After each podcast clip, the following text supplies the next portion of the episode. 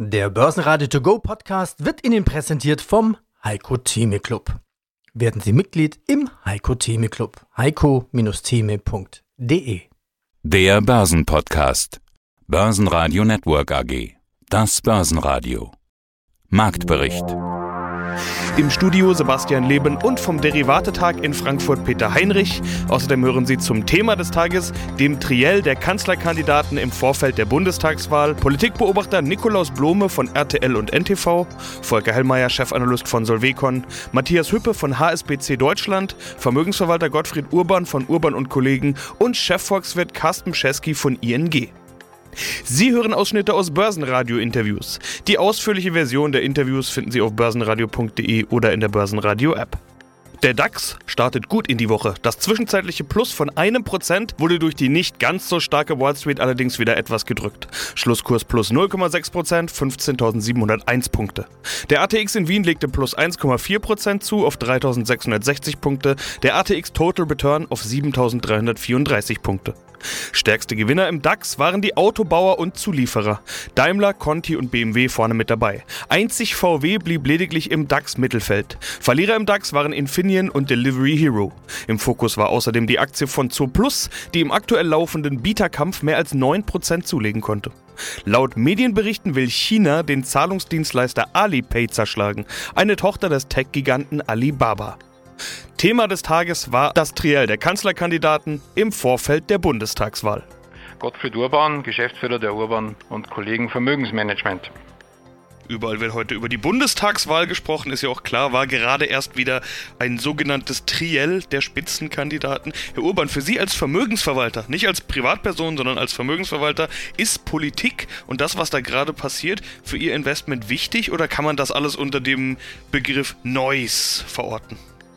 Naja, Politik ist schon wichtig, sagen wir, gerade auch wenn Entscheidungen anstehen oder Entscheidungen anstehen, die die Wirtschaft betreffen und auch die Kapitalmärkte betreffen, sei es also jetzt die Ankündigung von Steuererhöhungen für Unternehmen, also ja auch in Amerika, Joe Biden will ja sozusagen Finanzierungen über Steuererhöhungen machen und muss man mal schauen, ob das so kommt. Hier wird ja auch hierzulande über sozusagen das Investitionsklima gesprochen und da sind Steuern natürlich ein wichtiges Thema. Da muss man schon aufpassen. Gleichwohl die Firmen sind sehr kreativ und flexibel, also äh, stellen sich sicher auf Politikwechsel, können sich die auch einstellen und es gibt ja ein paar Marschrunden, die bei allen relativ gleich sind. Es wird wohl auch eine Regierungsbildung geben, wo zumindest sozusagen konservative oder unternehmerfreundliche Dinge dabei sind, die also sozusagen den Standort zumindest einigermaßen für Investoren attraktiv halten, sprich CDU, CSU oder FDP, die wahrscheinlich dieses Mal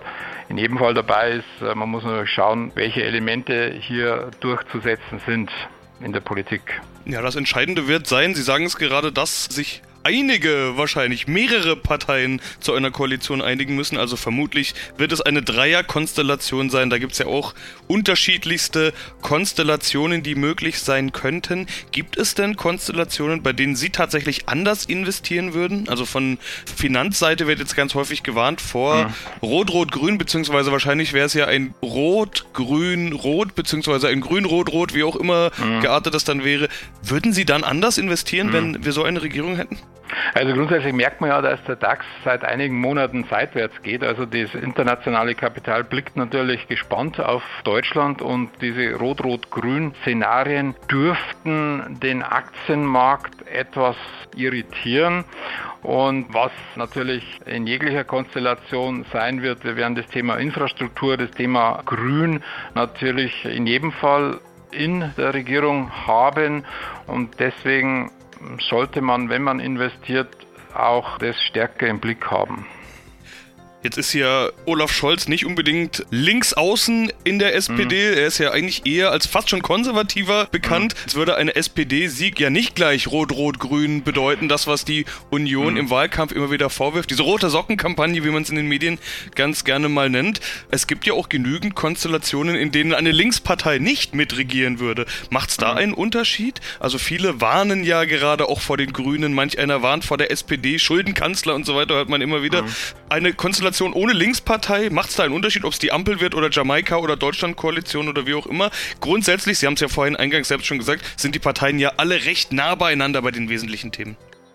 Ja, aber in der Regierungsbildung, glaube ich, wird es auf alle Fälle eine konservative also ich vermute mal einen konservativen Teil geben und auf das müssen wir oder setzt sozusagen auch das internationale Kapital, weil es wäre gefährlich, wenn wir, eine Konstellation Rot-Rot-Grün dazu führen würde, dass vielleicht Arbeitsplätze ins Ausland verlagert werden, Kapital ins Ausland verschwindet, Leistungsträger ins Ausland verschwinden. Ich will hier nicht viel Parteipolitik machen, aber ich vertrete sozusagen auch die Wirtschaftsseite. Als Vermögensverwalter äh, muss man halt aufpassen, weil sonst produziert halt, äh, um klimaneutral zu werden, wird halt der Motor in China gebaut oder in Rumänien gebaut oder wo auch immer gebaut und nicht mehr in Deutschland gebaut. Also hier muss man aufpassen, dass man ein nach wie vor gutes Investitionsklima für Deutschland bereitstellt, damit wir auch beim Wirtschaftswachstum weiter eine gute Rolle spielen und eine Lokomotive bleiben sozusagen für Europa auch.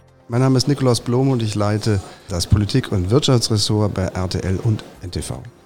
Ja, und vorher Bild-Zeitung und dann natürlich noch Spiegel, stellvertretender Chefredakteur. Vor uns. Das auch und manches andere. Und im Moment noch Spiegel Online-Kolumnist dreimal in der Woche. Wir treffen uns heute auf dem Derivatetag. Es geht natürlich auch um Wahlen. Als Kommentator Ihr Lieblingsthema natürlich, ganz klar. Wir haben erfahren, Sie werden auf jeden Fall Merkel vermissen. Werden es auch die Deutschen tun? Ich glaube ja. Vielleicht nicht gleich sofort. Das ist ja auch eine Sache, die sich erstmal dann einschleifen muss. Das Gefühl, huch, sie ist ja gar nicht mehr da. Und zweitens dann auch die Rückschau, die sich ein bisschen dann ablöst von den vielleicht nicht so guten Phasen, die es ganz zuletzt hatte. Also dem sichtlichen Verschleiß, politisch wie auch physisch an ihr. Und den vielen Dingen, die in der Corona-Krise nicht so gut gelaufen sind, die natürlich mit ihr verhaftet werden. Wenn das ein bisschen in die Vergangenheit tritt und ein bisschen in die Gesamtschau eingepasst wird, dann wird man, glaube ich, sehen, dass alles in allem keine schlechten Jahre war, dass das Land durch mehrere Krisen gegangen ist und da immer ganz gut wieder rausgekommen ist. Und das wird am Ende das Bild von Angela Merkel in der Rückschau prägen und ja, die Leute werden sie sicherlich dann auch vermissen. Sie sind ja Experte bei RTL und NTV für die Wahlumfragen, Statistiken. Sie kommentieren es. Beeinflussen Wahlanalysen im Vorfeld einer Wahl eigentlich die Wahl? Also Umfragen sind Teil des Wahlkampfes. Mit Umfragen wird durch die Wahlkämpfer dann Wahlkampf gemacht. Nicht durch uns, die Journalisten, ähm, die das nach, und die Demoskopen natürlich, die das nach bestem Wissen und Gewissen und nach den, wie man sagen, aktuellen Standards der Kunst erheben. Aber natürlich ist es ein Punkt, wenn eine Partei, wie gerade die CDU, eine ganze Zeit lang wie es schien, machen kann, was sie will und trotzdem jetzt in den Umfragen runter, dann macht das etwas mit der Partei. Das wird ja wahrgenommen und das macht etwas mit der Motivation, mit der sozusagen Kampfeslust oder Auftrittslust nicht nur der Spitzenkandidaten, sondern eben auch vor allem der CDU von 10.000 Ortsverbänden, die sehen, oh Mann, unser Mann hat keine Chance, wie es ausschaut. Was immer wir tun, was immer der macht, da oben Armin Laschet, es geht immer weiter runter. Wo ist denn hier der Boden? Das beeinflusst den Wahlkampf natürlich.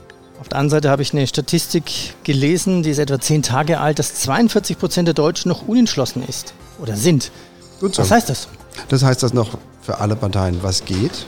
Glaube nicht, dass die Grünen noch tatsächlich wirklich um Platz 1 spielen können. Aber immerhin, sie müssen jetzt nicht bei 16 hängen bleiben, sondern sie können es auch nochmal bis an 20 oder gar darüber hinaus schaffen. Das Rennen zwischen Olaf Scholz und Armin Laschet ist nicht entschieden. Auch da kann noch, unabhängig von externen Sachen, die noch dazukommen können, sich auch noch zwei Punkte beim einen und zwei Punkte beim anderen und dann sind die schon auf Augenhöhe. Also es kann sich in zwei Wochen noch eine Menge tun. Andererseits muss man aus der Vergangenheit sehen, die Unentschlossenen wählen oftmals dann ziemlich genau so wie die, die schon gewählt haben. Also dass unter den Unentschlossenen jetzt weit überproportional SPD-Wähler oder Grünen-Wähler sind, ist nicht sehr wahrscheinlich. Mein Name ist Volker Hellmeier und ich bin Chefanalyst der Solvecon Invest GmbH in Bremen. Sie hatten vorhin gesagt, wird eine Richtungswahl, aber Sie hatten vor allen Dingen auch gesagt, es wird eine Richtungswahl für Kontinentaleuropa. Das ist ganz interessant, habe ich mir sofort notiert und möchte ich natürlich auch ansprechen, denn um Europa ging es gestern in diesem Triell im Prinzip überhaupt gar nicht. Exakt. Wir leben in einer Welt, die sich wieder in Blöcke definiert. Das geht maßgeblich aus von den USA, aber forciert ist wie ein Katalysator. Es forciert diese Entwicklung. Und Europa ist nicht gut aufgestellt. Sie wissen, dass in den letzten Jahren maßgeblich die europäischen Avancen gekommen sind aus Paris, um auf ein taubes Bundeskanzleramt zu stoßen. Ich war sehr irritiert darüber. Insbesondere weil unsere Exporte mit knapp 60 Prozent primär nach Europa gehen. Das ist unser Brot- und Buttergeschäft, davon leben wir. Und wenn eben die Welt in Blöcke zerfällt und wir es in Europa nicht schaffen, uns so politisch zu konsolidieren, dass wir als ernstzunehmender Partner wahrgenommen werden im internationalen Diskurs, dann werden wir unfähig sein, unsere Interessen angemessen vertreten zu können. Das ist eine perspektivische Frage. Dieses Problem der Nichtstaatlichkeit der Europäischen Union im Endeffekt oder der Eurozone lässt sich nicht ad hoc lösen. Wenn wir hier aber nicht aus Deutschland heraus und damit auch aus unserer Verantwortung heraus diesen Weg forcieren, übrigens Herr Laschet möchte das, forcieren, dann werden wir in unserer Nationalstaatlichkeit mangels staatlicher Entität als Europa zwischen den Blöcken zerrieben werden. Ich will es an einem Beispiel, an einem Vergleich, an einer Metapher deutlich machen. Wenn Sie ein Chemieunternehmen mit Top-Gütern haben in Hintertupfingen oder bei uns in Worpswede, wo ich herkomme, Sie haben die besten Produkte, aber Sie haben keinen Skaleneffekt am Markt, dann werden Sie wahrscheinlich übernommen werden und das Thema ist durch und die Struktur ist damit hinfällig. Und damit will ich sagen, so wie Unternehmen Business of Scale brauchen, brauchen wir vor den erkennbaren Herausforderungen der internationalen Politik jetzt Politics of Scale. Und da brauchen wir ein Europa, das perspektivisch geeint ist mit der gemeinsamen Verteidigung, gemeinsames Außenministerium, auch mit einem gemeinsamen Haushalt, auch wenn viele in Deutschland das nicht gern hören. Nur denen sage ich auch, Deutschland fällt doch jetzt gegenüber Italien, Frankreich zurück. Und das hat strukturelle Gründe, weil die sich eben reformiert haben über die letzten 10, 12 Jahre. Wir nicht. Wir haben ihre Reformen zurückgedreht. Und vielleicht haben wir ja gerade in Deutschland sogar Glück, dass wir nachher Italien, Frankreich, Spanien etc. pp haben, die uns die Hand halten. Und insofern ist die Hybris, die wir in Deutschland diesbezüglich, was Europa anbetrifft, vor dem Hintergrund der Vergangenheit, die sich nicht einfach so in die Zukunft extrapolieren lässt, diese Hybris, diese Selbstüberschätzung, das gefährlichste Gift, das in Deutschland im Moment herumwabert. Mein Name ist Matthias Hüppe. Ich arbeite bei HSBC Deutschland im Bereich Public Distribution, schimpft sich das Ganze. Im Endeffekt ist das im Handel für Zertifikate und Optionsscheine und wir sind da für alles zuständig, ich sag mal, außer den Handel selbst. Wir treffen uns auf dem Derivatetag. Selten. Wann haben wir uns das letzte Mal getroffen? Börsentag Düsseldorf vor? Oh. Zwei Jahren? Nee, mehr. Ich glaube drei. Drei sogar? Drei, würde ich sagen, ja. Gefühlt zumindest drei Jahre. Gefühlt noch viel länger her. Ja. ja.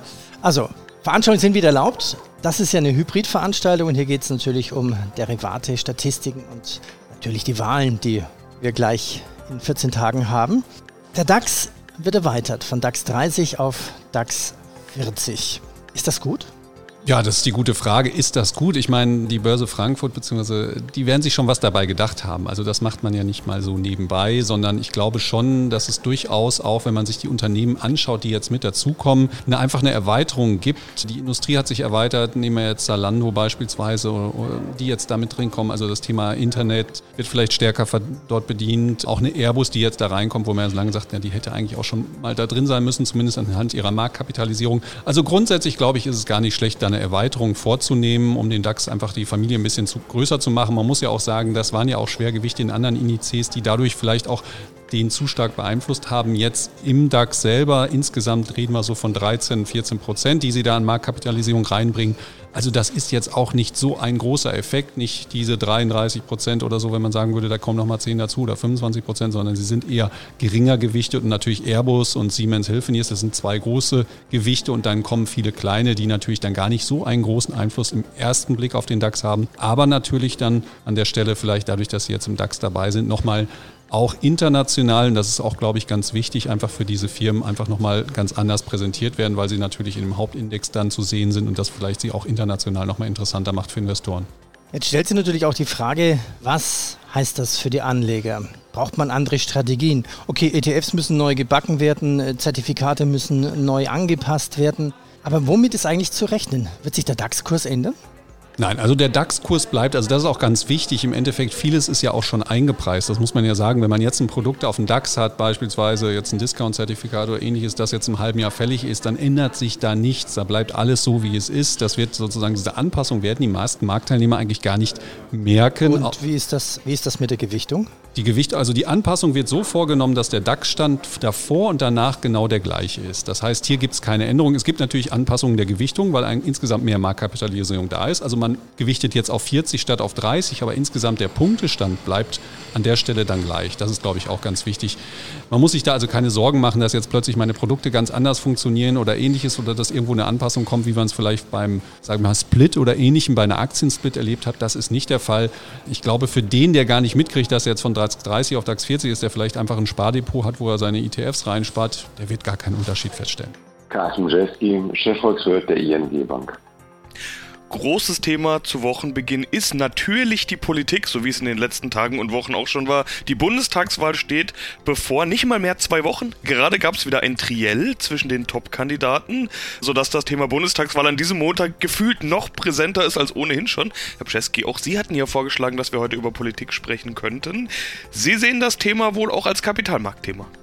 Ja, das wird definitiv ein Kapitalmarktthema sein. Und wir hatten jetzt endlich mal in dem Triell ein bisschen inhaltliche Diskussion. Das ist sehr gut, ja, dass wir die Unterschiede mal gesehen haben hinsichtlich der Steuerpolitik. Es fehlte mir noch ein bisschen, ja, wo das Land wirklich hinsteuern sollte, aber Themen wie Rentenpolitik, Steuerpolitik, Gesundheitssystem, das war doch schon deutlich inhaltlicher als beim ersten Triell. Und die Kapitalmärkte werden sich sicherlich in zwei Wochen fragen, welche Koalitionen sind möglich und dann kann es durchaus sein, dass der ein oder andere überrascht wird, wenn er mal sieht, dass in Deutschland vielleicht mehrere Koalitionen möglich sind, ja, drei bis fünf, und dass auch das Spektrum von konservativ bis ganz nach links durchaus abgedeckt werden könnte. Aber Sie sagen es schon ganz richtig, es wird endlich mal über Themen diskutiert, nicht mehr nur über Persönlichkeiten oder irgendwelche persönlichen Fehltritte, die man sich gegenseitig zuschiebt. Man hatte ja fast den Eindruck gewonnen, bei der Bundestagswahl würde der Kanzler gewählt werden, aber so ist es ja gar nicht. Wir wählen ja eigentlich nicht mal die Regierung, wir wählen das Parlament. Also noch wichtiger, auf Themen und Schwerpunkte zu achten und nicht so sehr auf Personen. Welche Schwerpunkte sind Ihnen denn wichtig?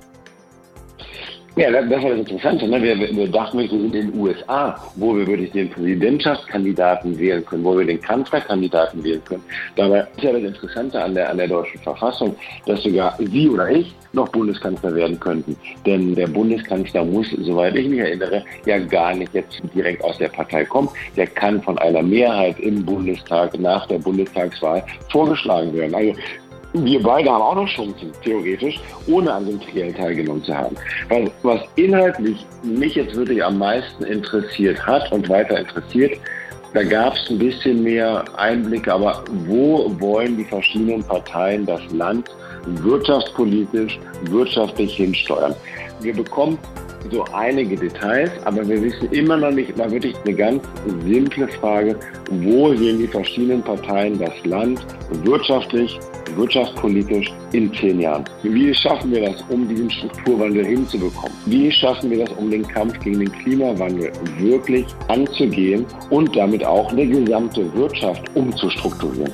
Wie schaffen wir es auch dabei, um mit demografischem Wandel, Niedrigzinsen unsere Rentensysteme einigermaßen nachhaltig hinzubekommen? Also das wären so Themen, die man meiner Meinung nach relativ kurz und bündig beantworten könnte, aber das fällt man doch zu schnell immer in irgendwelche Details, ohne aber dem Zuschauer, auch dem interessierten Zuschauer bei so einem Triell mal eine deutliche Idee zu geben, wie sehen die verschiedenen Zukunftsbilder der verschiedenen Parteien aus.